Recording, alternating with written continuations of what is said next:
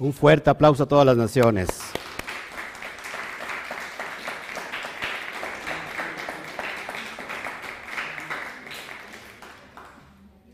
Baruch Hashem. Bueno, sean todos bienvenidos en esta bonita mañana calurosa de Shabbat. Hace mucho frío aquí en Ciudad Mendoza, Veracruz, pero de todos modos hoy les abrimos nuestros, nuestros corazones, nuestros brazos y los abrazamos a distancia y toda la comunidad, toda la Keilah aquí les dice un fuerte one, two, three, Shabbat Shalom.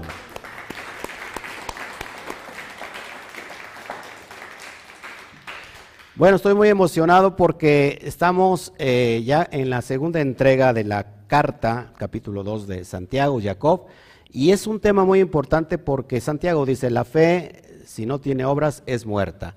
Y hoy vamos a, estar meditando mucho en la cuestión de la fe, mucho en la cuestión de qué es la fe desde la perspectiva hebrea, a qué se refería eh, Santiago, Jacob, o Jacob Hasadik, o Santiago el Menor, eh, ¿A qué se refería cuando decía esto? Que la fe si no tiene eh, obras es muerta y, que el hombre es justificado solamente por las obras. Y Pablo dice todo lo contrario. Pablo dice que es pues el hombre que es justificado solamente por la fe sin las obras. Y vamos a ver estas, estos paralelismos y vamos a concluir eh, que concretamente lo que dice el, verdadero contexto de la Torah para que no nos... Eh, me adelanto un poquito, no hay ninguna contradicción. Pablo no se peleaba con Santiago, ni Santiago se peleaba con Pablo. Shaul no se peleaba con Jacob, ni, Jacob se peleaba con, con, Shaul, porque acuérdense que eran, eh, eran eh, pertenecían a la misma corriente, a la misma escuela. ¿De quién? De los Nazratín. es decir, eran discípulos de Yeshua HaMashiach. Amén. Y bueno, vamos a, saludar a todos, saludamos a distancia a Estefania Medina, eh, Rocío, que hoy eh, vamos a estrenar mucho a Rocío y Alberto porque no van a estar con nosotros. Algunos hermanos van a descansar. Este, están muy lejos, muy lejos. Este, están en una zona muy calurosa y aquí es todo lo contrario. Están, allá están con clima, imagínense, dentro de, la casa. Es excelente. Bueno, eh, vamos a extrañarlos muchos a, a ¿cómo se llama? a Cheo y Alberto. Pero bueno, este, hoy hace mucho frío en este lugar. Eh, saludos Juan Santiago, ¿quién más? Connie Montañez, Alberto Ramos, Luis Pérez, eh, Yamel Pizzi, Zulma Lucero. Yo creo que no va a venir Zulma. Este, ah, también está, está en el extranjero igual Zulma, ¿verdad? Bueno, este, Amir, qué bueno que estás con nosotros, Amir. Eh, ¿Quién más? A ver, saludamos rápido aquí, Nelly Telles, gracias hasta Colombia nos está viendo. Gracias, gracias a todos ustedes. Freddy Sotelo, desde ahí no veo, Shabbat Chalón, Pedro Moreno, qué bueno que estás con nosotros. Pedro, eh, Carlos Garduño. Gracias a todos eh, nuevamente. Así es, extrañamos estar en nuestra Keila, dice Chio. Bueno, esperando que se anexen más, si nos pueden ayudar a compartir, a darle me gusta, me encanta, este, por todas tus redes sociales, los que están en Facebook, ponle me encanta, no solamente me gusta, y compártelo, este, no sé ya no se puede transmitir como, como, un, como, como en vivo, ¿va? Compartir en, un grupo como en vivo, bueno, eh, pero por eso necesitamos que nos, que nos ayuden a compartir, y bueno, eh, en YouTube, eh, ponle me, gusta igual y puedes compartirlo. Bueno, vamos a abrir eh, hoy nuestra Brit Hadashah, el compendio del Nuevo Testamento conocido como Brit Hadashah. ¿Qué significa Brit Hadashah? Pacto renovado. Y, este, y bueno, vamos a abrir la carta de Santiago, o Jacob, mejor conocida como Santiago. Ya expliqué hace ocho días todos los pormenores y lo contextual en, en el contexto histórico y vimos un tratadito ahí sobre esta carta, ¿verdad? Esta carta está dirigida a quién, ¿se acuerdan? ¿Eh? A los, sí, a los dispersos, pero es una sección para los, para los judíos, ¿ok? Y vamos a iniciar porque esta es una carta muy polémica, al menos desde el punto de vista de Martín Lutero. Martín Lutero decía, tienen que arrancar esta, esta carta que es endemoniada esta carta que va en contra de toda mi ideología. ¿Cuántos saben que Martín Lutero estuvo casado? Era un monje católico. ¿Cuántos saben, ¿Cuántos saben que estuvo casado? Martín Lutero. Bueno, estuvo casado con carta a los Gálatas. La carta a los Gálatas era su carta preferida porque habla de la gracia. Ya estamos bajo la gracia, ya no estamos bajo la ley. Bueno, Gálatas era la bandera, el estandarte de eh, Martín Lutero. Le encantaba sobre todo Romanos, sobre todo el capítulo 2 y Romanos capítulo 3. Y vamos a analizar un poquito ahí, una vez que avancemos en, este, en esta carta, porque es, es un poquito, es un tratado muy largo, y, y vamos a analizar todos esos conceptos de la ley, qué es ley, en el original griego la palabra es nomos y vamos a ver que nomos siempre tiene muchas eh, dimensiones, no significa solamente ley a seca, sino tiene que ver con diferentes tipos de leyes. ¿Qué más? Eh, vamos a ver todas estas cuestiones, qué son las obras de la ley, qué, qué son las obras de la Torah, son dos cosas muy diferentes y vamos a ir analizando todos estos contextos. Amén. Bueno, pues espero que, nos puedan ayudar a compartir, por favor, me espero un poquito para que este, ay, ¿qué hice? ¿Me salí? No, no, no, ¿verdad? Ahí, ahí, perdón. No sé qué hice. ¿Sí estamos en vivo todavía?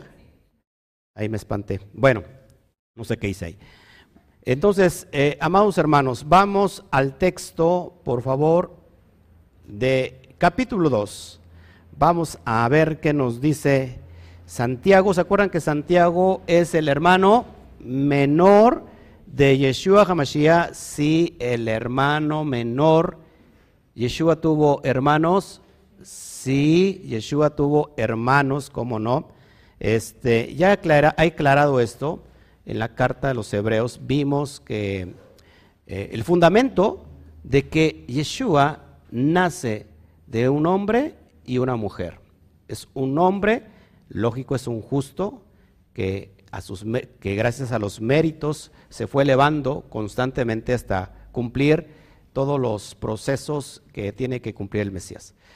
Ok, capítulo 2, verso 1. Hermanos míos, que vuestra fe en nuestro glorioso Adón, Rabí, Yeshua, el Mashiach, sea sin acepción de personas. Y, Jacob va a poner claro que no, no haya divisiones entre las personas, favoritismos entre las personas. Porque ya en el primer siglo entraban personas que tenían mucho dinero y que, bueno, veían a una gente con dinero y lógico como que tenían que seguir pagando la sinagoga y, este, y como que era, había favoritismo. Y ahorita vamos a estudiar esto y cómo lo aplicamos aquí. Pero vamos a em-, empezar con la primera palabra, que es fe. ¿Qué es fe? En el griego, en el griego es la palabra pistis. Y pistis tiene que ver con creer. Y todos aquí de alguna manera creen. ¿No? ¿Cuántos creen aquí? Entonces, pero no tiemblan. Y los demonios creen y si tiemblan. Eso es bien importante aclararlo porque eh, la fe como que se ha desvirtuado, lo conceptual, lo, lo, ¿cómo se llama? Lo práctico, lo esenciático de la fe no es solamente creer. Porque hay personas que entonces creen y, bueno, se ha, eh, como que se ha sacado una teología de la fe y todo el mundo tiene fe.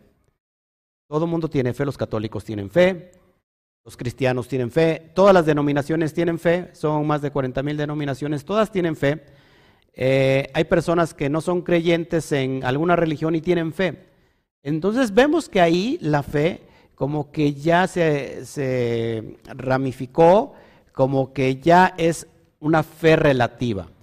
Yo tengo mi fe, tú tienes tu fe y con mi fe no te metas. ¿No les han dicho eso? Con mi fe no te metas.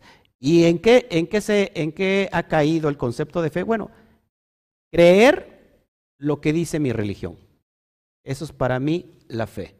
Algunos van a Chalma, a, no sé, a danzar, a hacer algunas mandas para que puedan recibir algo.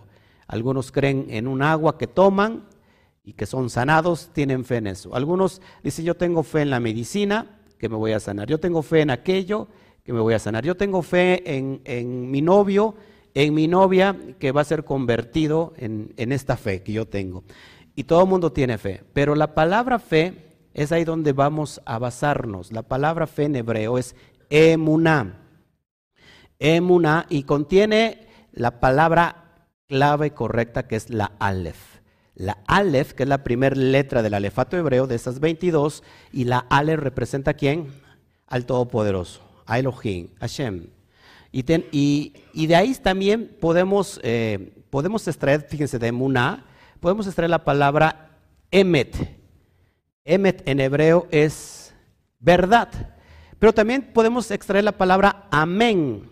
Amén significa es verdad, es cierto. Ahí se extrae todo esto para decirte que entonces la emuná en el aspecto eh, hebreo y lo que estaba refiriéndose Santiago, la fe es la emuná, es decir, la fidelidad, la obediencia, la confianza al Eterno, al Todopoderoso.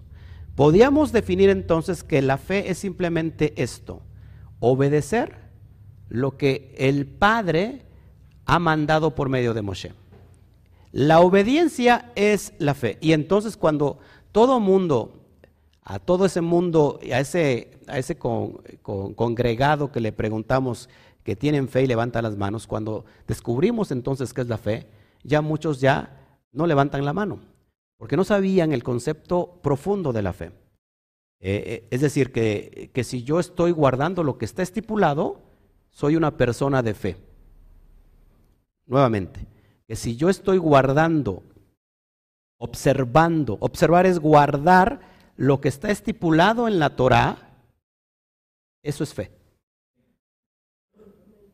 Porque cuando Santiago escribe, estamos hablando del año menos, menos 3, menos 2 del 70, del, tiempo de la era común, estamos, estamos diciendo claramente que no hay todavía la escritura del Nuevo Testamento. A ver si me sigue. No existe las escrituras que, que tenemos hoy como el Nuevo Testamento. No hay. No pensaban los apóstoles, los discípulos y sobre todo el Mashiach nunca pensó en una en, crear el Nuevo Testamento. Cuando Juan 5:32 dice Yeshua, escudriñad las escrituras porque os parece que en ellas tenéis la vida eterna, está haciendo referencia a los rollos de la Torah. Él tenía en sus manos la Torah y estaba diciendo escudriñad, hagan dirshu. ¿Qué? Los rollos de la Torah. Cuando Pablo, Shaul, le dice a Timoteos, porque eh, la palabra es viva y eficaz. Y dice que toda la palabra es, perdón, toda la palabra es útil para enseñar, para corregir, para redarguir, para instruir en justicia. Estaba diciendo que Pablo, estaba diciendo a Timoteos, sobre todo, lógico, los escritos de la Torah. Shaul nunca estuvo pensando que sus cartas iban a ser parte del canon de la Torah. Si yo estuviera hoy pensando que mis estudios van a ser parte de alguna tercera parte ¿no? de, de la Torah, estoy, estoy pensando como blasfemia. Pablo nunca pensó eso, Jacob nunca pensó eso, Simón nunca pensó eso, y todos los, los, los escritores, Juan nunca pensó que, que el libro de revelaciones iba a ser parte del canon no sé si me explico. Esto es bien importante que lo vayamos entendiendo porque desde aquí, bueno, empezamos a comprender completamente el texto. Amén. Entonces, ¿qué es fe? Obediencia a lo que está escrito en la ley, en la Torah. Si tú observas, si eres observante de los mitzvot, de los mandamientos, ciertamente tienes fe. Y ahorita lo vamos a ir entendiendo poco a poco. Amén. Entonces, eh, esa es la fe la que nos va a hacer libres. La verdad nos lleva a hacernos libres. Conocerás la verdad y la verdad os hará libres. Y, como yo he explicado esto, la palabra verdad es emet. Así se escribe en hebreo emet. Y tiene una alef, una men y una taf. Tiene la primera letra del alefato hebreo. Tiene la letra intermedia de todo el alefato hebreo. y tiene la última letra del alefato hebreo. Es decir, que la verdad se encuentra en toda la palabra. Y si, y si vemos un texto que escribe David en el Salmo 119, 160, dice que la suma de tu palabra es la verdad. Si yo quiero sacar la verdad extrayendo solamente cosas que a mí me, me conviene, de la ley traigo solamente los diezmos, el macer. ¿Por qué? Pues porque me conviene. Entonces aquellos que dicen que la ley ya caducó y quedó pasada, dejen el diezmo ahí, porque eso fue en el Antiguo Testamento, eso fue en el Tanaj. Bueno, extraigo eh, las primicias, las primicias que, se piden los pastores eh, cristianos que piden en enero. Ahorita es el tiempo de las primicias, así que prepárense. ¿Por qué? Pues porque ahorita hay lana, ahorita hay dinero. Bueno, lo que quedó de los reyes, ¿no? Pero hoy lo hacen en enero extrayendo algo que no tiene nada que ver con enero, tiene que ver con las fiestas, las Moadín, que se va preparando desde el Pesach hasta llegar a Sukkot. Eh, ¿Qué más? Eh, y empiezan a extraer cosas, sobre todo bendiciones. Bendiciones que encontramos en Deuteronomio capítulo 29, capítulo 28, 29, y habla de maldiciones. Las maldiciones no las traen. Y las bendiciones en el contexto de Deuteronomio 29 es que si le está hablando el Eterno a su pueblo Israel, que si obedece lo que está escrito, la Torah. Si obedecen lo que está escrito, entonces van a ser bendecidos, llenados de estas verajos, de estas bendiciones. Pero entonces, como ellos dicen que la ley ya no, que ya quedó eh, eh, caducada, bueno, extraen solamente lo que les conviene. Entonces se crea, amados hermanos, una falsa teología, algo que no existe. Nosotros debemos obedecer todo. Por eso dice que la suma de tu palabra, esa es la verdad. ¿Quién lo escribe? El rey David. Salmo 119. ojo aquí. Ahora, la palabra Emet, que se forma de estas tres letras, Aleph, Men y Taf, son la primera, la intermedia y la última. No estoy haciendo señas este, satánicas, ¿eh? porque me a decir, mira, el pastor está haciendo señas satánicas. Son tres. Si a la palabra emet, que significa verdad, le quito la alef, la alef, me queda la palabra men y taf, que significa met. Y la palabra met significa muerte. En hebreo, met es muerte. Puedo tener yo o expresar una verdad de acuerdo a lo que me han enseñado y puede resultar muy bonita, puede resultar muy bonita la doctrina, pero si no tiene el ingrediente principal que es el Aleph, amados hermanos, yo estoy en muerte. La verdad nunca se, sé cómo se llama, se degrada. Nunca es, es como cuando tú tienes eh, algo, a ver, si tú tienes alcohol 100%, y tú le echas agua, esa, esa sustancia que pasó se, degradó. Ya no es 100% puro. La verdad es 100% pura.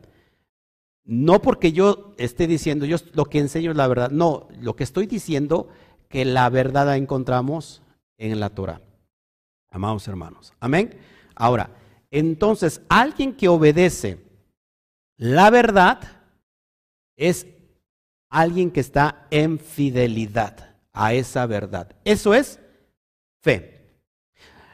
Cuando tú compras un equipo de audio, sobre todo cuando empezaron a salir los CDs, y decían, eh, ese es un modular de alta definición, de alta fidelidad.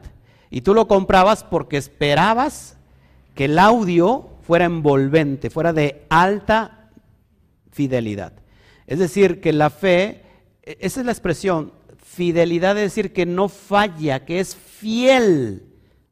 En el caso de la fe de la emuná, es fiel a lo que está escrito. Yo hoy estoy, y todos nosotros aquí, y todos los que nos están viendo del otro lado de la pantalla, estamos guardando el séptimo día, porque el séptimo día quedó explícito e implícito en la Torah como un mandamiento. Y lejos de ser un mandamiento, una mitzvah, dice que es un pacto eterno, es una señal de pacto eterno. Y Génesis capítulo 2, verso 1 al 2 dice que el Eterno santificó el séptimo día y lo guardó. Él descansó en Shabbat. La pregunta es, si aquellos que dicen que tienen fe, pero que no guardan el Shabbat, si el Padre Eterno lo guardó, ¿quién demonios somos nosotros para no guardar el Shabbat? No sé si me explico. Es algo muy práctico. Y, y bueno, hay mucho que hablar de todo esto, pero esa es la fe. Hoy alguien de aquí puede tener fe. Pues sí, porque todos estamos hoy obedeciendo, o al menos algunos tratando de obedecer. Y ahorita vamos a ver que Santiago dice que si alguno falla en, un, en, un, en uno, pues ya transgredió la ley. Vamos a ver eso, amados hermanos. Seguimos, seguimos para que no se me vaya usted aburriendo. Verso 2, porque si vuestra congregación entra un hombre con anillo de oro y con ropa espléndida, y también entra un pobre con vestido andrajoso, fíjate lo que hacen ellos, verso 3, y miráis con agrado al que trae la ropa espléndida, y le decís, siéntate tú aquí en buen lugar, y decís al pobre, estate tú allí en pie, o siéntate, o siéntate aquí abajo, mi, mi estrado, bajo mi estrado, perdón, Verso 4, no hacéis distinciones entre vosotros mismos y venís a ser jueces con malos pensamientos.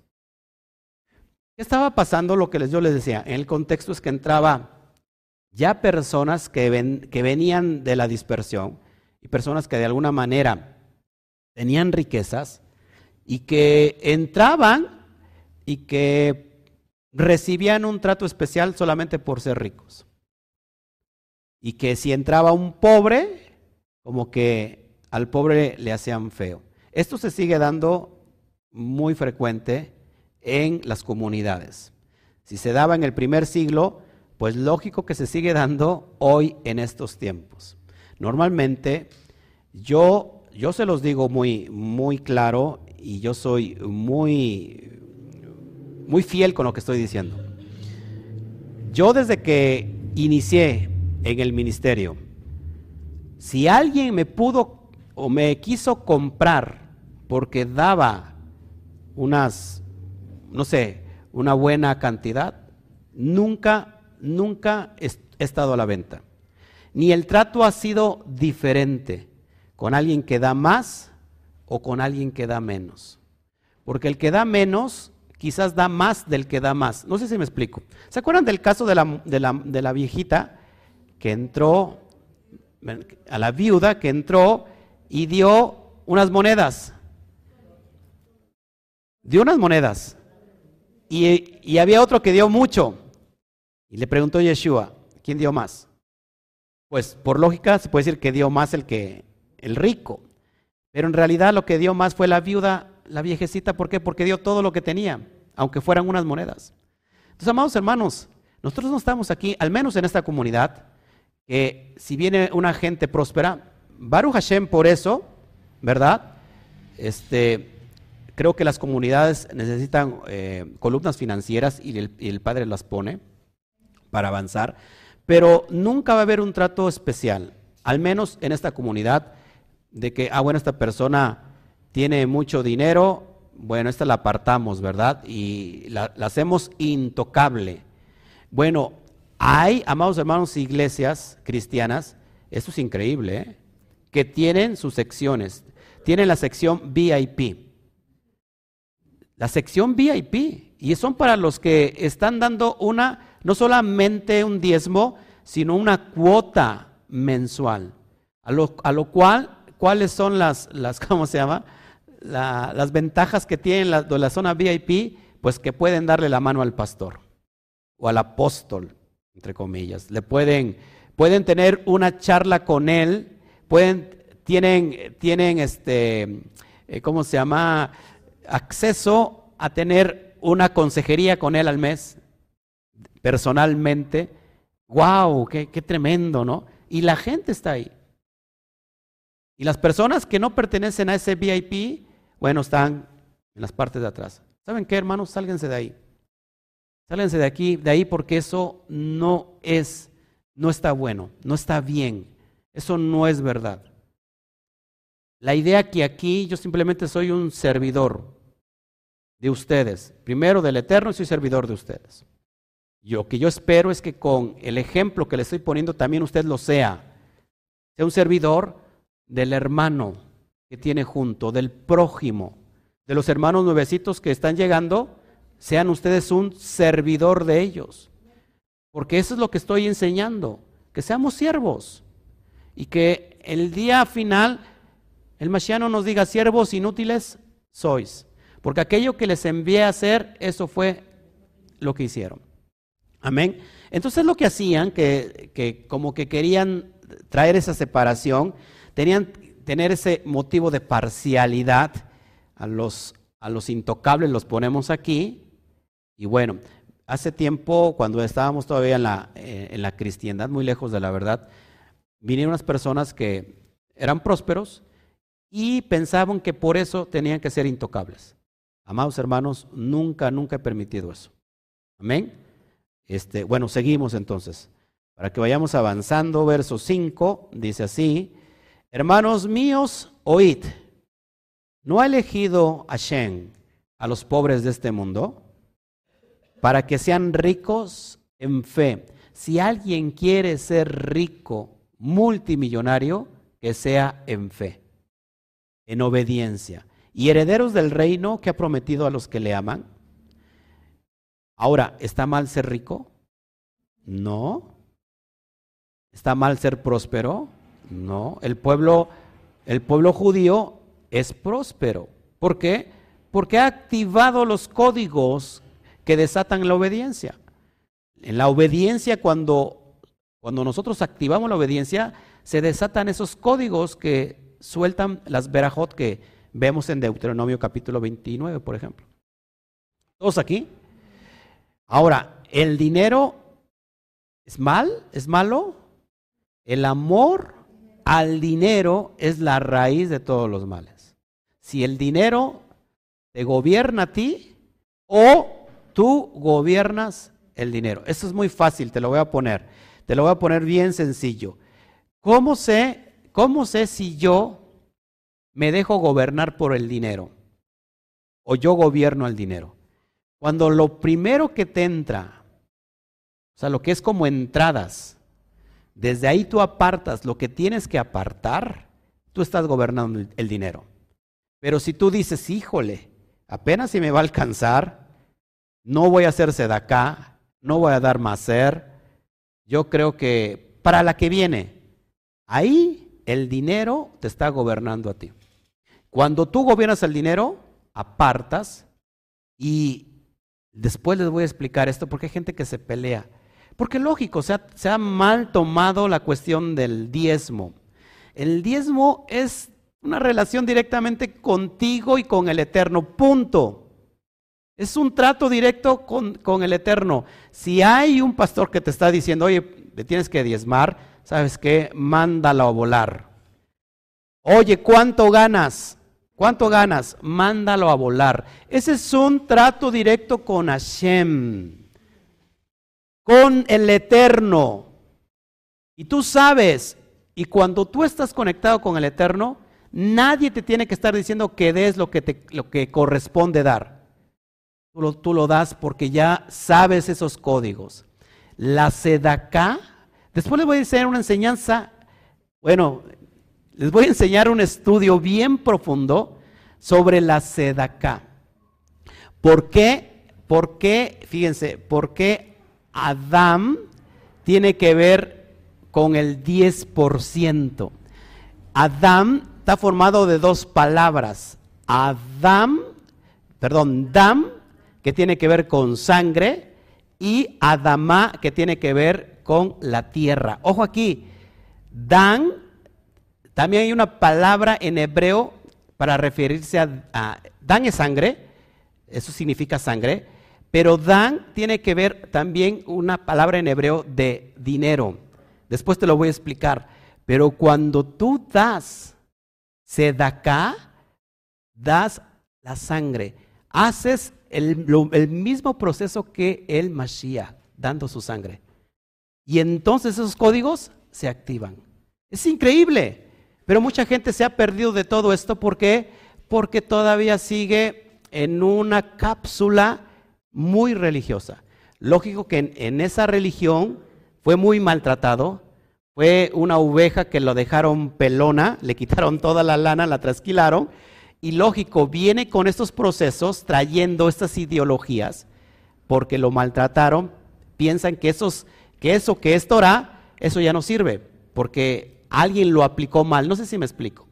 Entonces tú, tú eres parte con el Eterno y sabes tú la relación que tienes directamente con el Eterno y solamente eso te va a llevar a niveles de prosperidad que primero viene el alma próspera y después todo lo que está a su alrededor. Hay mucha gente que no da acá. Y esto es, acuérdense que la sedacá inclusive hace echar para atrás el espíritu de muerte. Por eso hay que ayudar al, al pobre al huérfano, a la viuda, al necesitado. Cuando haces esto, el código es que prestas a Hashem. Prestas a Hashem. Prestas al Eterno. Y el Eterno te bendice porque has obedecido esos códigos. Mucha gente dice, pero ¿estará bien dar a este ministerio? Bueno, si este ministerio te está nutriendo, si tú estás siguiendo un ministerio y te está nutriendo, te está dando bendición y está enseñando conforme a lo que está la Torah, bendícelo. Porque al bendecir al ministerio, bendices al eterno. ¿Por qué? Porque estás dando para la propagación de la Torah. Así de fácil. Y entonces vas y también tienes que bendecir al hermano, al necesitado. Y otra clave también es dar a papá y a mamá. Es impresionante. Y mucha gente no le gusta hablar de dinero, a mí tampoco me gusta hablar de dinero, a mí me gusta hablar de códigos. Amén. Seguimos entonces. Muy importante esto. Verso 5, bueno, eso ya lo leí. Verso 6, pero vosotros habéis afrentado al pobre. Nos oprimís, oprimen los ricos, y no son ellos los mismos que os arrastran a los tribunales. Entonces acá había un, un conflicto entre estas dimensiones. Dos dimensiones. repito, no está mal ser rico el que tiene mucho es para dar más. El que tiene mucho para sí mismo, esa persona en realidad es un pobre. Si usted está pensando en querer más y más y más para tener más y más, creo que está muy equivocado. Se, se quiere tener más para dar más. Actívelo y va a ver lo que pasa. Verso 7, ¿no blasfeman ellos el buen nombre que fue invocado sobre nosotros? Es decir, que el pueblo judío había estado siendo muy criticado, número uno, porque, pues, por guardar la Torah, por ser Israel, por ser judíos, eran muy criticados y dicen, no blasfeman el buen nombre, es decir, no blasfeman eh, la Torah. Es en ese aspecto que está hablando sobre los ricos, ¿eh? no en, otro aspecto. Verso 8, si en verdad cumplís la ley real, ¿cuál es la ley real? ¿Cuál es la ley real? A ver, no me, no me hablen lenguas, por favor, que ya no, ya no hablamos nosotros en eso. ¿Cuál es la ley real? Sí, la Torah, pero la ley real sobre la Torah, el amor. Y es en ese contexto que Santiago está diciendo esto. Si en verdad cumplís la ley real, conforme a la escritura, ahí te lo dice, amarás a tu prójimo como a ti mismo, bien hacéis. Levítico 19, 18. Rápido, vamos para allá porque muchos dicen, es que esto es lo que dijo Yeshua, ¿verdad? Con que ames a Dios y ames a tu prójimo, pues ya se ha cumplido toda la Torah.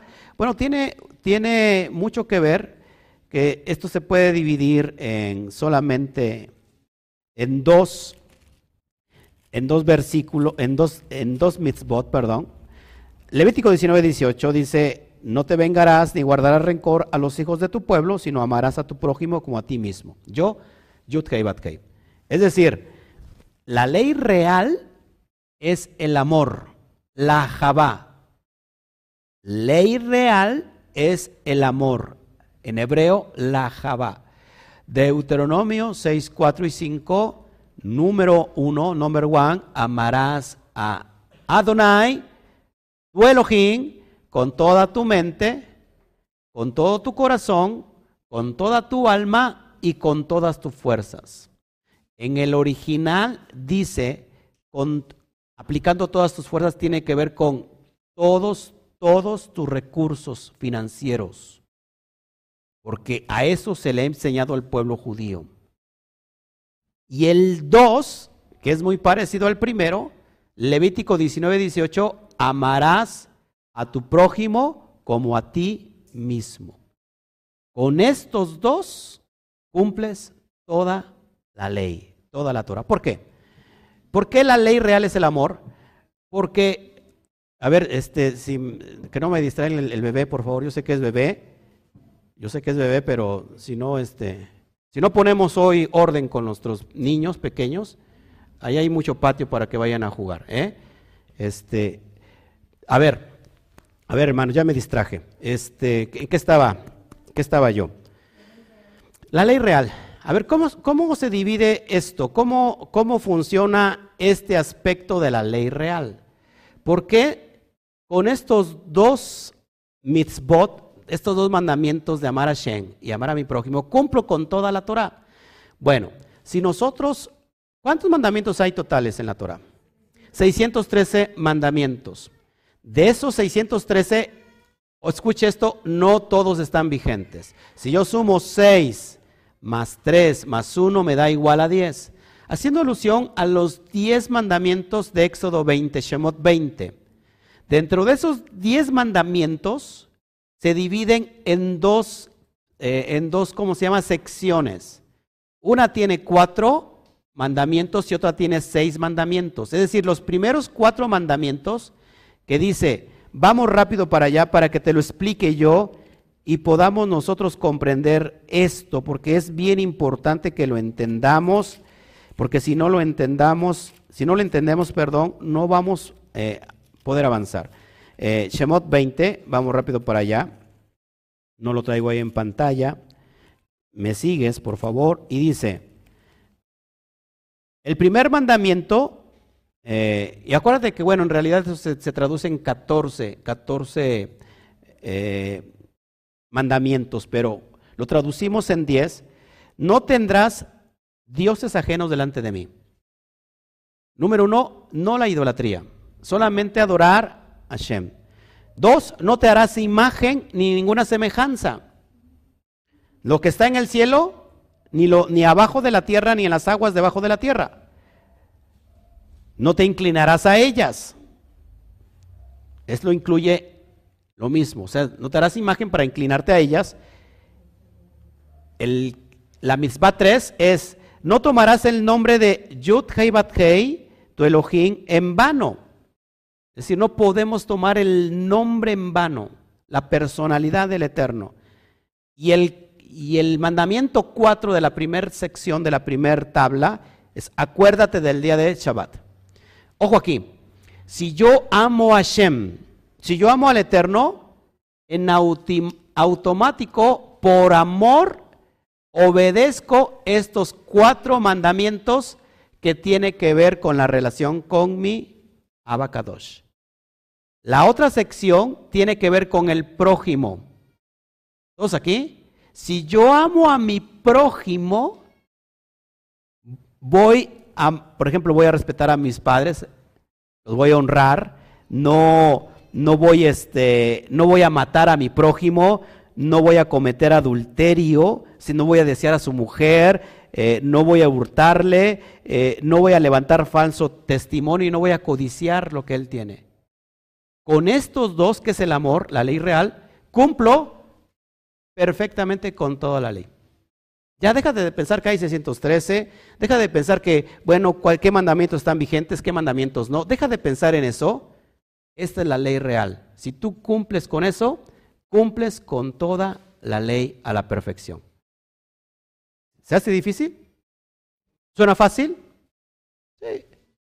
Ok, seguimos para que vayamos entendiendo, ¿eh? Para que vayamos entendiendo. Verso 8, si en verdad cumplís la ley real, lo, leo nuevamente, conforme a las escrituras, amarás a tu prójimo como a ti mismo, bien hacéis.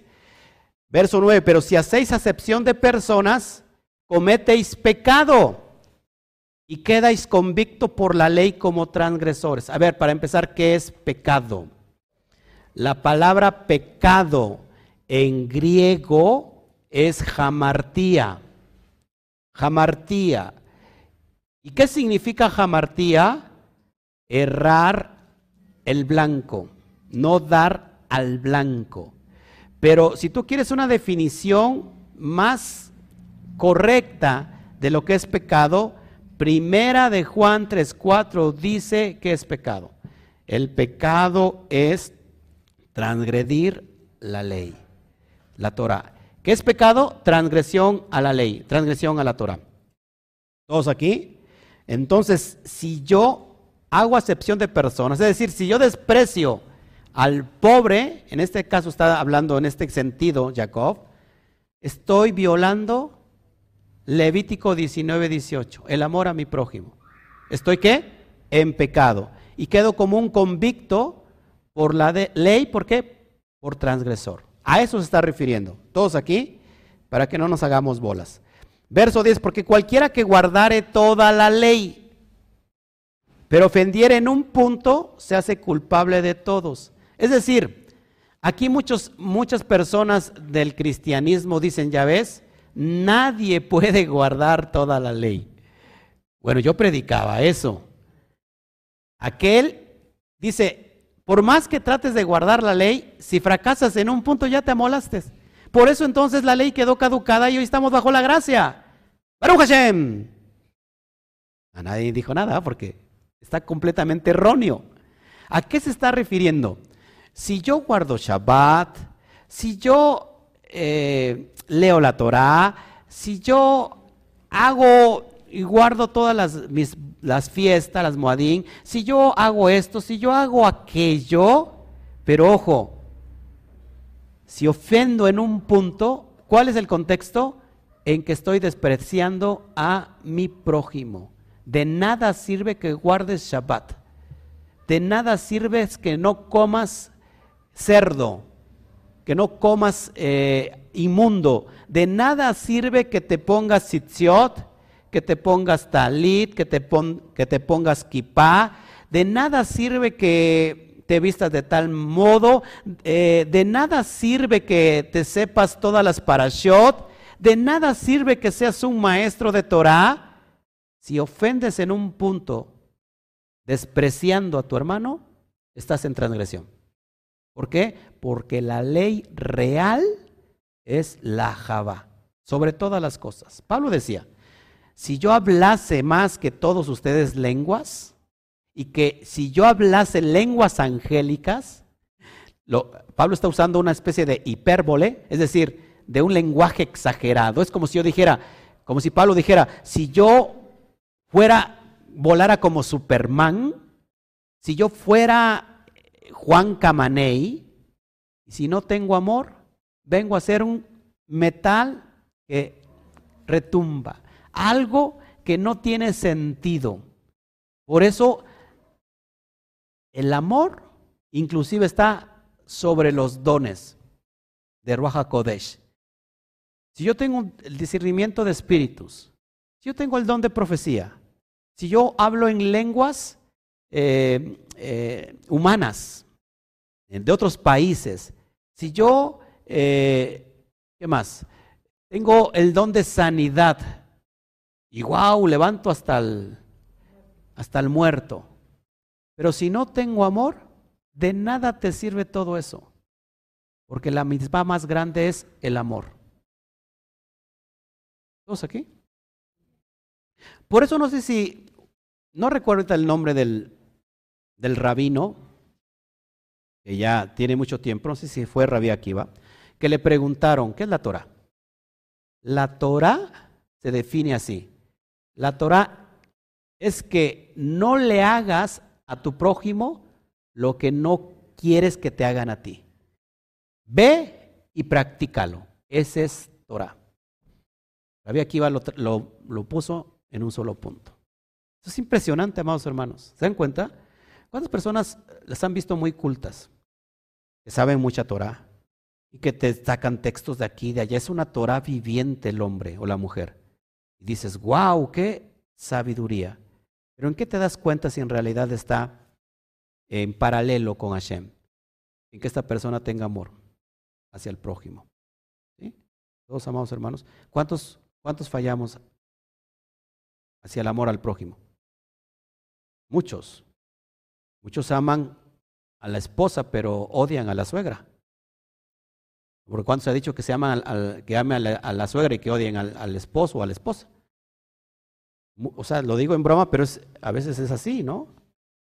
Y que esto tenemos que poner en práctica. En realidad amar, con defectos y virtudes, con amor y con desamor. ¿Eh? ¿Sí, amados hermanos? Amar al prójimo. No la persona porque no está en ideología, no significa que entonces es un hijo del diablo. A mí me han llamado hijo del diablo y, y creo que no está bien que nosotros digamos, porque tú no tienes mi misma ideología, estás mal. La Torah tiene muchas interpretaciones. Amén. Seguimos adelante. Ya se me pusieron tristes. Verso 11, porque el que dijo no cometerás adulterio, ¿quién dijo no cometerás adulterio? ¿Eh? El Eterno, porque es la ley, no cometerás adulterio, también ha dicho, no matarás. Ahora bien, si cometes adulterio, pero matas, ya te has hecho transgresor de la ley. Si no cometes, dije así. Ahora bien, si no cometes adulterio, pero matas, ya eres transgresor de la ley. O sea, de nada sirve que a lo mejor no levantes falso testimonio, pero estás deseando sus pertenencias. No sé si me explico. ¿Se dan cuenta qué tan importante y tan clave es el amor, la Java? Pongámoslos en práctica y me incluyo, ¿eh? Yo necesito amar más. Sobre todo a mis vecinos, el que tengo enfrente y el que tengo al lado. Por algo el Eterno les pone unos vecinos incómodos, que le odian a usted, que lo difaman, que si la envidia fuera tiña, pues usted estaría todo entiñado. Y cuando yo quiero aplicar la Jabá, el Eterno es especialista para ponerla en práctica hacia mi vida me presenta situaciones. Les, platico algo muy, muy rápido, así para que pongamos una ilustración. Un día yo eh, no, tenía no buenas relaciones con los próximos, no porque yo no quiera, sino yo sea el, malo, sino que, eh, bueno, hay muchas injusticias. Y resulta que este, el Eterno es especialista. Un día estaba lloviendo mucho Fui por mi niño, no estaba lloviendo cuando fui por Oscar a la escuela y de repente se soltó un aguacerazo. Que no se veía nada, es decir, no se veía nada. Y entonces, pues lógico, pedimos un taxi. Mm. Pide un taxi ya y estábamos ahí con, mojándonos y todo y no se veía nada y me subo y todo muy, por favor lléveme a tal lugar. Y cuando, y cuando veo quién era, era mi vecino de al lado. y yo y, Oscarito y yo nos quedábamos mirando. Y, que, ¿y ahora? Pues que nos bajáramos, ¿no? Y ahora tuve que saludar. Hola, ¿cómo estás? Y él también se puso muy incómodo también. Y nos llevó, pues ya ni le dije a dónde, pues vivo junto de él, ya sabía. y me dio mucha risa, me dio mucha vergüenza, pero me dio mucha risa y dije, el Eterno es especialista. ¿Queremos aplicar la Java? Es en esos momentos donde se aplica el amor. Es, el buen samaritano. Aplicando el amor con personas que dices, no, esta no se merece amor. Este sí, este, pero este, este es especial, no se merece amor. ¿Sabes qué? Cuando pasa eso, el Eterno va a ser especialista y te vas a encontrar con esa persona muy seguido para que sepas tú llevar a cabo a la práctica el amor. ¿Eh? Un fuerte aplauso al Eterno.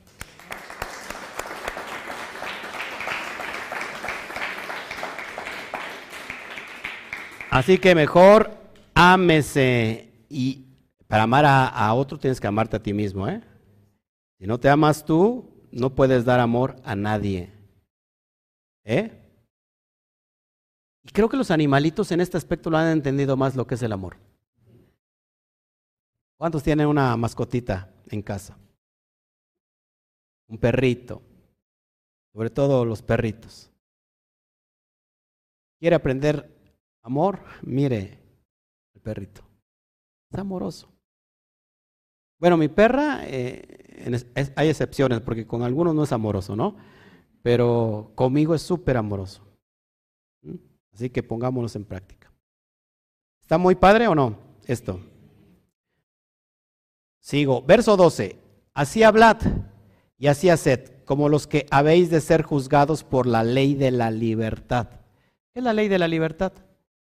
La Torah en el capítulo 1 dijo que estén atentos, sobre todo los que estén atentos a la ley de la libertad. La ley de la libertad es la Torah, lo que decía Rey David, andaré en libertad por siempre y para siempre, porque he guardado tus mandamientos.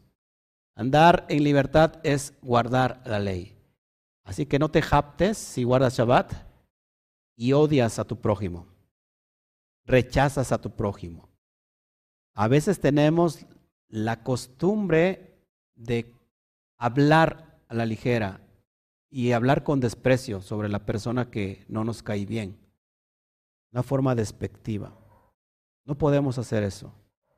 Tenemos que entender que cada vez que ves a alguien que te cae muy mal, es una parte de ti que no has tú, de alguna manera, perfeccionado. Piensa en esto. Esta persona es bien payasa, me cae gorda. Bueno, es esa área que tú mismo detestas de ti es lo que estás viendo en esa persona, nada más que no tienes el valor de perfeccionarlo en ti. Lo que estudiábamos ayer. Esto es bien importante. Muchas personas le cae gorda a la otra persona no tanto por la persona en sí, sino porque de alguna manera esa área de su vida está batallando esa persona. No sé si me explico. Todo el mundo se quedó callado. Los, los mariachis callaron. Verso 13, porque juicio sin misericordia se hará con aquel que no hiciere misericordia. La misericordia es la bondad, el gesed. Y la misericordia triunfa sobre el juicio. Ojo aquí, présteme atención tantito, por favor. La diestra, la diestra, la diestra tiene que ver con gesed, con misericordia, con bondad. La siniestra tiene que ver con juicio. Y ahora vamos a hablar de esto. Esta es la letra mem. El agua que brota de, de arriba hacia abajo. Es el agua que cae, tiene un peso. Y de este lado tenemos la letra shim. La letra shim tiene que ver con esh, fuego. El fuego que consume de abajo hacia arriba. Cuando hay fuego, la gracia, cuando hay fuego, cuando hay juicio, la gracia, el agua, sofoca el juicio. Por eso es bien importante, amados hermanos, que cuando nosotros cultivamos nuestra relación con Hashem, poniendo en práctica los principios, cuando yo doy misericordia, ojo, si había un juicio sobre ti, sobre tu persona, ese juicio se va a sofocar. Póngalo en práctica. Aquí no me van a entender, nadie va a decir, ya perdió usted la visión, ya usted está, no sé de cuál fumó. Cuando haces misericordia, puedes cambiar los decretos del propio Eterno. El Eterno vio al pueblo de, Israel levantando el becerro de oro. Voy a destruir a todo ese pueblo. ¿Sabes qué, Moshe? Contigo voy a levantar Israel, a todos los voy a raer de la tierra. Juicio. ¿Qué hizo Moshe?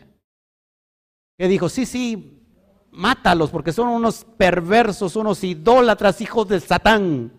¿Qué dijo Moshe? Padre, si es posible, rame a mí primero, quítame a mí, pero no mates al pueblo. ¿Qué, hizo? Imploró misericordia. ¿Y qué pasó con Hashem? ¿Cambió el juicio o no? Cambió el juicio. Ojo aquí, te estoy enseñando claves poderosas. Todos de alguna manera tenemos juicio. Creamos juicios todos los días.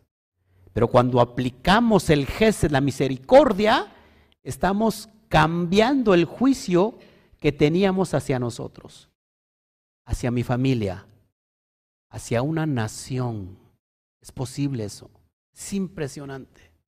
Aún sobre lo que haya determinado Hashem. Porque son códigos que se activan.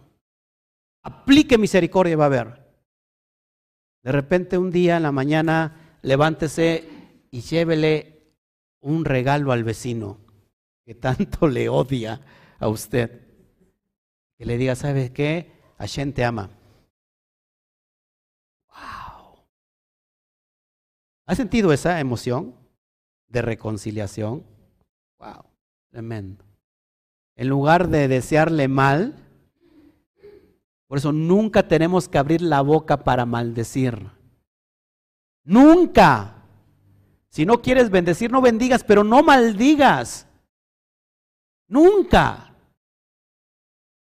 Porque no aplicas misericordia. Y el día del juicio, todo eso te va a contar.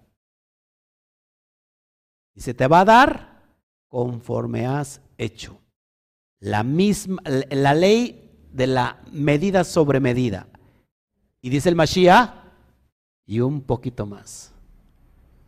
Aplica misericordia. Si estás hoy peleado con alguien, sobre todo con un familiar, por favor ve, reconcíliate.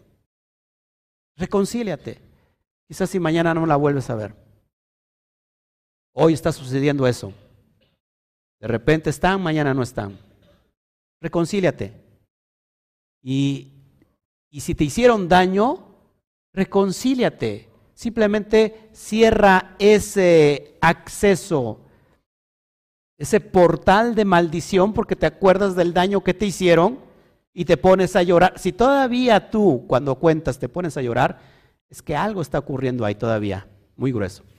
Cierra ese portal, quítate la mochila, activa el Geset, la bondad de Hashem. Solamente a través del jefe de la bondad podemos perdonar. el perdón no se, no se manifiesta o no se aplica, no se acciona con el querer, con la emoción. Porque nadie que le hayan hecho tanto daño puede sentir perdonar. Nadie. Yo no siento perdonar, yo no lo voy a perdonar. Pero el perdón ni siquiera es para la persona, es para ti. Porque es lo que viene como un boomerang, que tú lo avientas y se regresa. Pero cuando tú dices, ¿sabes qué? Me hiciste mucho daño, pero yo suelto ese peso y te perdono. Estás aplicando Gesed, agua sobre el fuego, sobre el juicio. ¿Estás entendiendo? Por eso Moshe, voy a hablar al rato de eso, tiene estas dos palabras, dos letras. Eh, men y, perdón, Shin, Men y ta, por supuesto. ¿Todos aquí? ¿Estamos aprendiendo?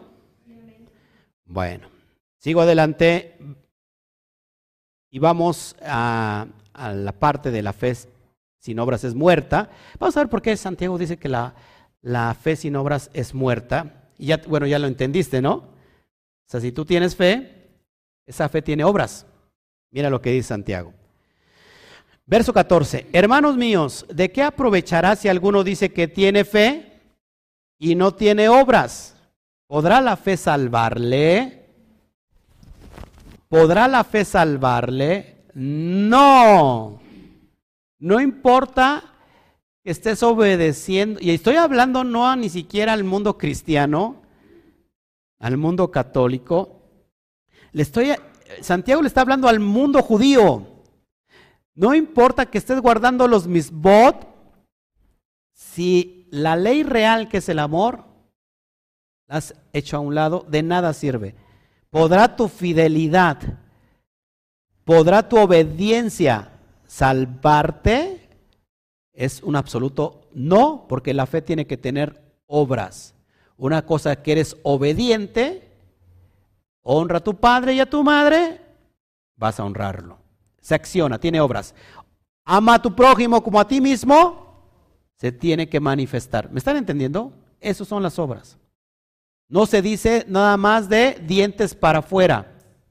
De dientes para afuera, del, del dicho al hecho, hay mucho trecho. Del, del, ¿cómo se llama? Del plato a la boca se cae la sopa. Todos aquí es lo que está haciendo referencia Jacob.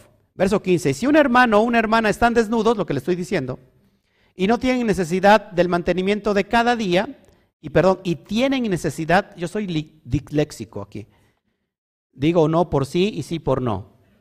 Y me gusta estar cambiando las palabras. Siempre juego con eso y a veces me, traiciona esto. Dice, y si un hermano, si un aj o una ajayot están desnudos y tienen necesidad del mantenimiento de cada día, y alguno de vosotros les dice, id en paz, calentaos y saciaos, pero no les dais las cosas que son necesarias para el cuerpo, ¿de qué aprovecha? Creo que es hasta irónico, ¿no?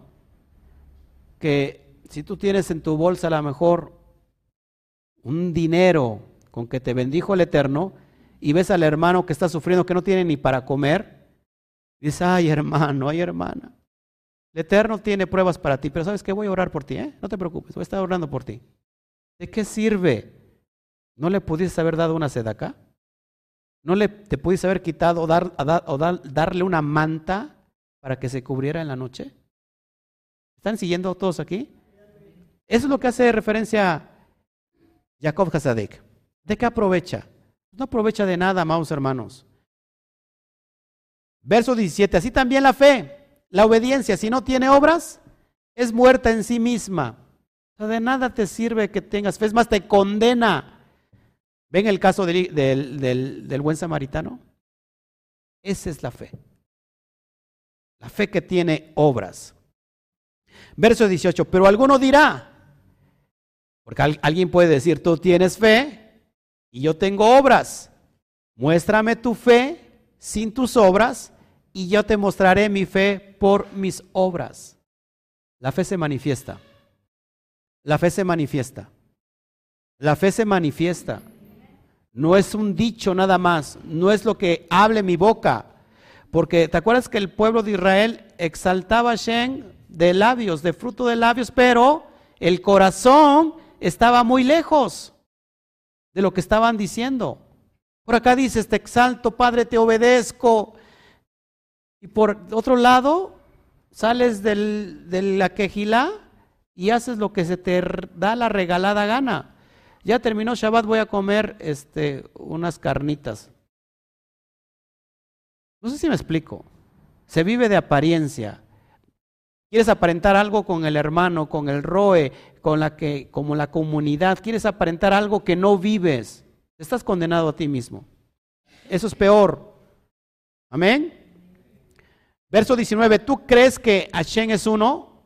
¿Tú crees que Elohim es Hat? Bien haces. También los demonios creen y tiemblan. Fíjate el ejemplo que les pone Santiago. O sea, los demonios también creen. Tú dices que tú crees, también los demonios creen. Pero ellos tienen la, el plus de que tiemblan. Y tú ni siquiera lo haces. Impresionante.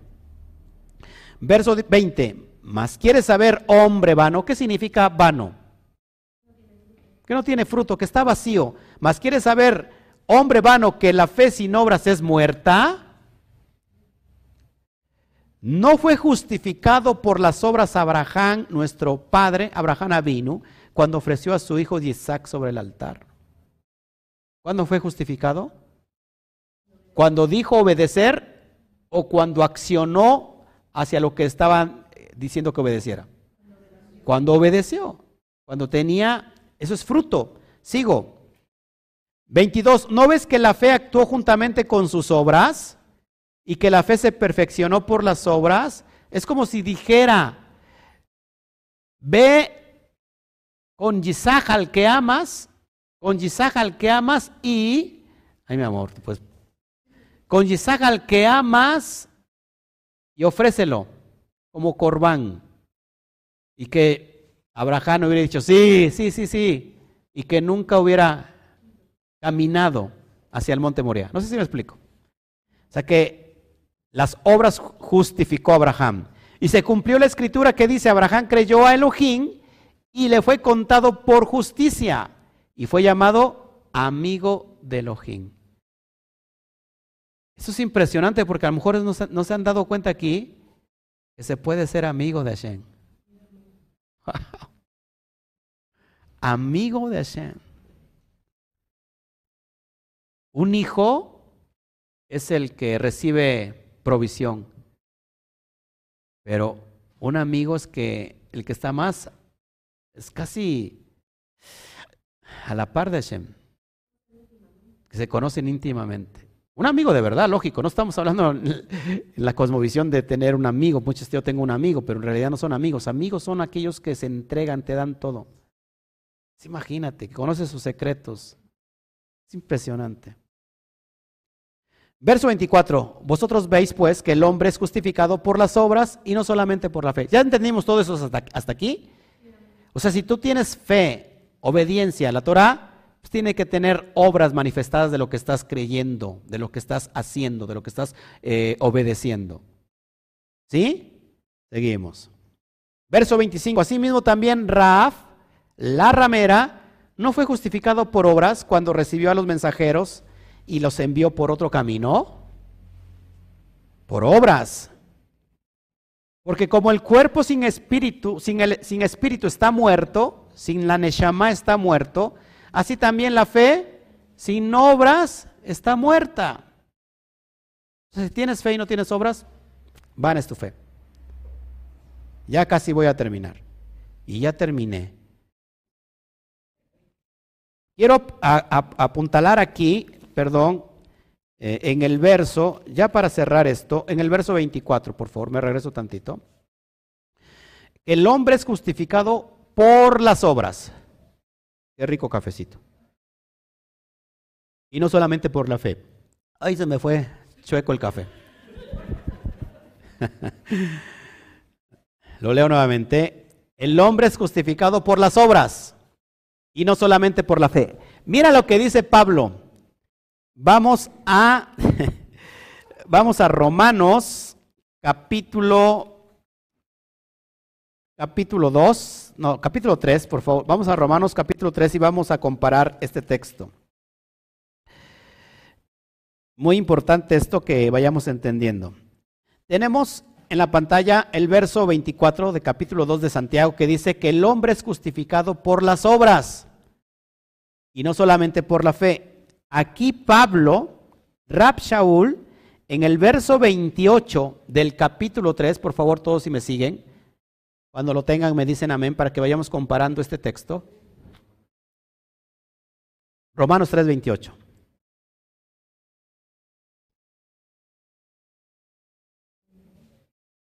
Cuando lo tengan me dicen amén. Dice, concluimos pues el hombre es justificado por fe, sin las obras de la ley. Leamos nuevamente.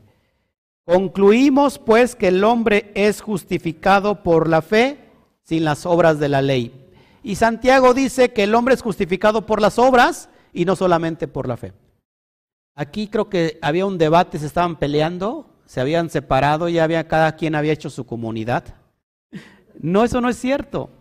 Lo que Pablo está diciendo, ojo aquí, y que quede bien claro, de hecho, el contexto es la justicia que es por medio de la fe que está diciendo Pablo. Es exactamente lo mismo que está diciendo Santiago, que se justifica al hombre por la fe cuando tiene obras de lo que estás obedeciendo.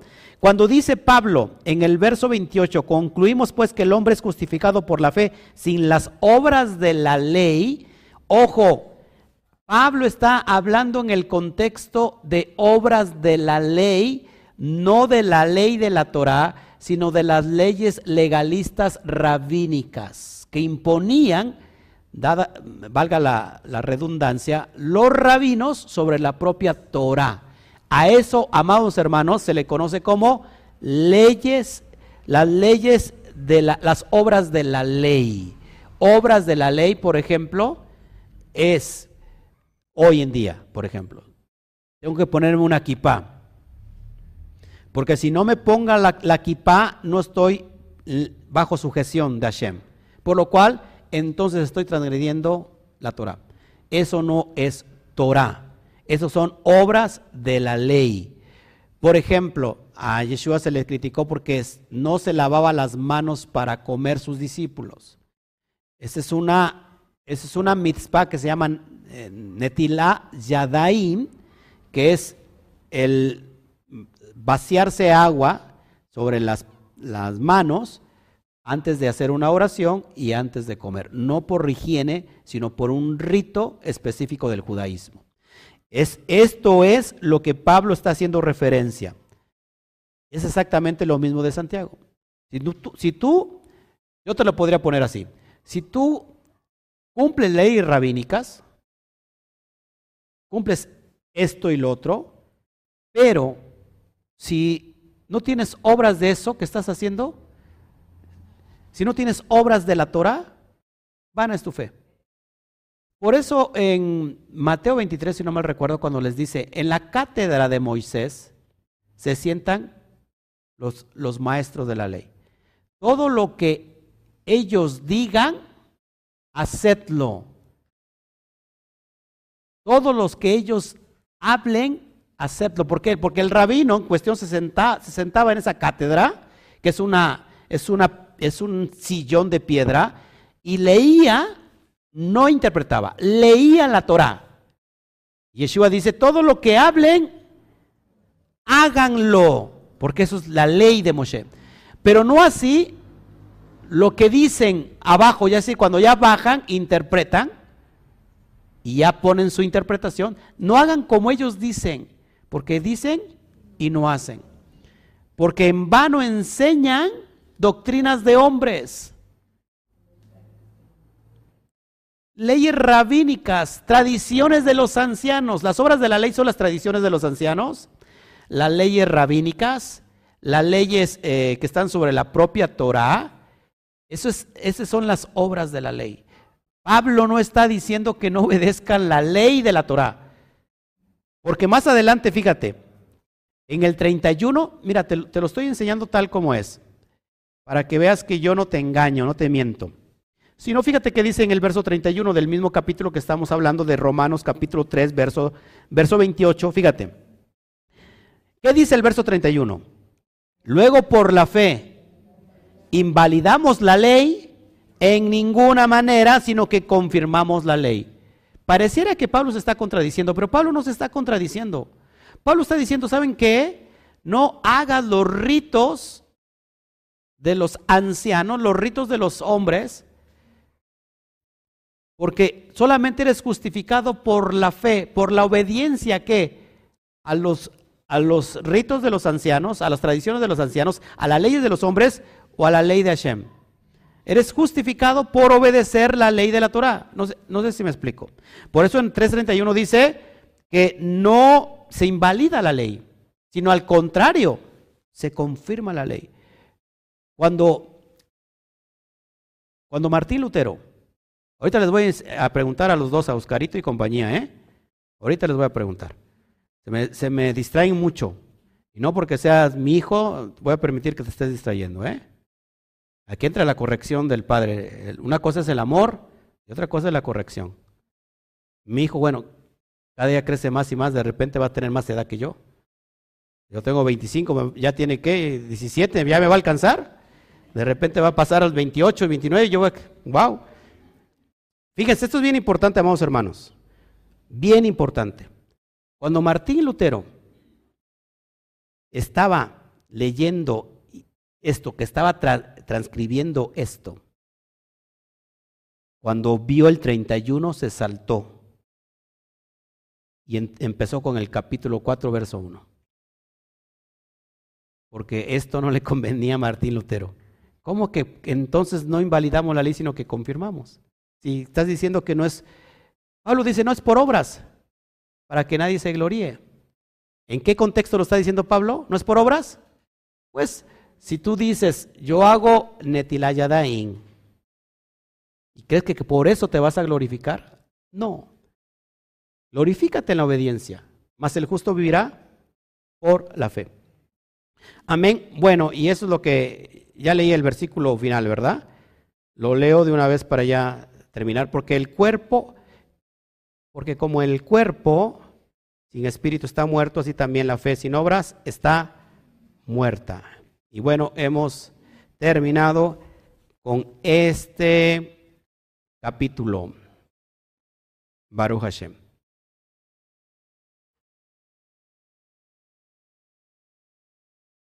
¿Preguntas?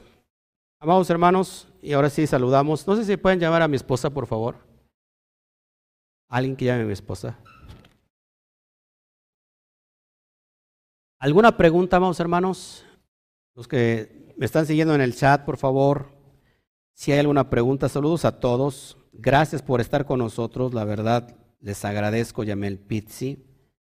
Y más, eh, Verónica Rojas, Gabriel Cabezas, Ah, amado hermano, es esposo de Julieta de Costa Rica. Wow. Hay otro hermano que tengo en Costa Rica, se llama Luis Cabezas. A lo mejor son, son este, son familiares. José Alcocer, gracias. Carlos Emanuel Merino Escobar, Shabbat Shalom. María Vargas también, Shabbat Shalom. Mi hermana Anel Jiménez, Mari Montañez, Elvia Paula Yupanqui, Chavachalón, creo que desde Bolivia nos están viendo. Rosario Vega, Utah. Santiago, su esposo Vega también en Utah. Consuelo González, New Jersey. Gracias, amada hermana. Saludos a Ivonne, la verdad, tu hermana Ivonne. Gracias por, por la provisión. Cristobalina Díaz, Chavachalón. Patricia Páez, Colombia, Connie Montañez. Mm. Así es, así es, Connie Montañez. Fátima Polo, Shabbat Shalom, Rose, Shalom, Shalom, Manuel Becerra. Gracias por estar con nosotros. Julieta Aguilar, gracias. Gracias, gracias. Así es, así es, gracias, Verónica. Fanny Medina. Gracias. Gracias, gracias. Bueno, ayúdame si hay en el chat, amada esposa. Yair Medina, chalón desde la diáspora en Bogotá. Abrazos hasta, hasta Bogotá, amado hermano. Héctor, Héctor, nuestro hermano de Orizaba. Bueno, trajo su, su comitiva Héctor, ¿verdad? Cuando no viene él, pues manda su, a, su comitiva. Eh, Oviedo, desde Costa Rica, es vecino de Luis Cabezas. ¡Wow, amado hermano! ¡Qué gran sorpresa! Luis Cabezas es un amado hermano que amamos. Y bueno, dice que Javi Oviedo es vecino, o sea que significa que ya le habló de la Torah. Excelente. Así es, Mauro Morales Flores. Gracias. Gracias a todos ustedes. Bueno, no sé si hay alguna pregunta. Así es, Pedro Moreno, es la clave, amar a nuestros prójimos. Bueno, amados hermanos, este, no, no hay preguntas, ¿verdad?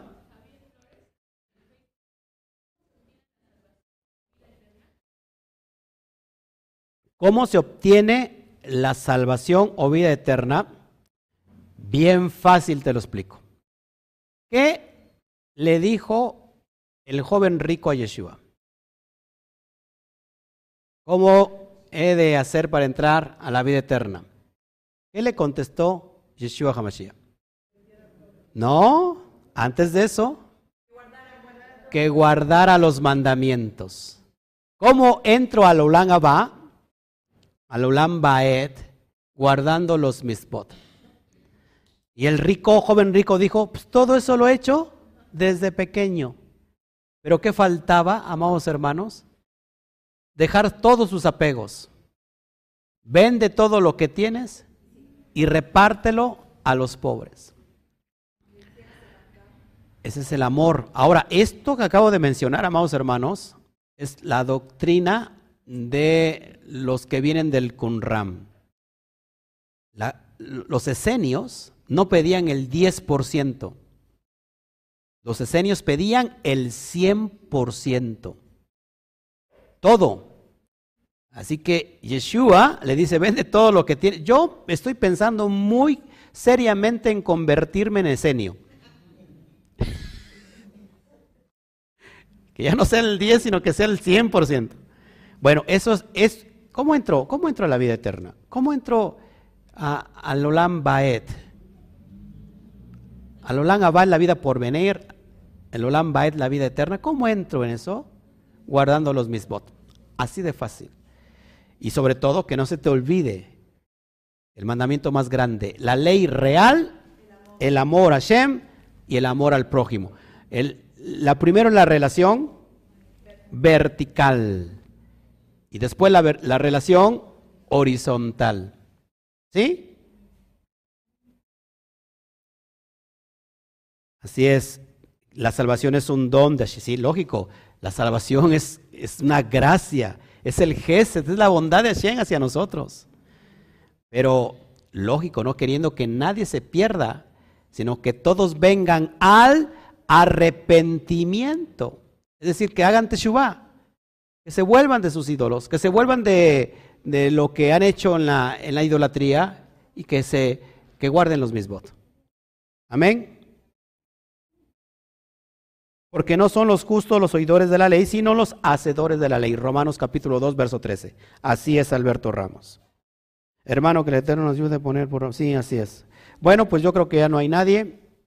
¿No hay nadie aquí de veras con, con dudas? ¿No? ¿No? Ok.